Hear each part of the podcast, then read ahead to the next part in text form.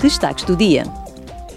O Parlamento Europeu adotou a sua posição sobre o Regulamento de Restauração da Natureza, um pilar fundamental do Pacto Ecológico Europeu. O Parlamento propõe a recuperação de pelo menos 20% das zonas terrestres e marítimas da União Europeia até 2030.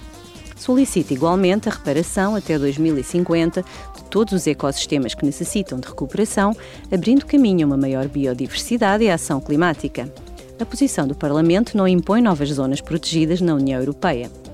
Antes da votação decisiva no hemiciclo, o vice-presidente executivo da Comissão Europeia responsável pelo Pacto Ecológico Europeu, Franz Timmermans, afirmou: Trata-se de criar futuros empregos sustentáveis para os europeus. Há mais postos de trabalho na transição energética, na nova economia, do que na antiga. Não vendam às pessoas a falácia de que, amarrando-as ao passado, lhes oferecem um futuro tying them to the past, you offer them a future. Mais de 80% dos habitats europeus estão em mau estado e, de acordo com a Comissão Europeia, o novo regulamento trará vantagens económicas significativas. Cada euro investido resultará em pelo menos 8 euros de benefícios. Em Estrasburgo, o Parlamento aprovou um roteiro para melhor gerir futuras crises sanitárias. Ao longo do último ano, os membros da Comissão Especial do Parlamento Europeu sobre a pandemia de Covid-19 analisaram o impacto da crise e formularam recomendações específicas para colmatar lacunas e insuficiências nos sistemas de saúde.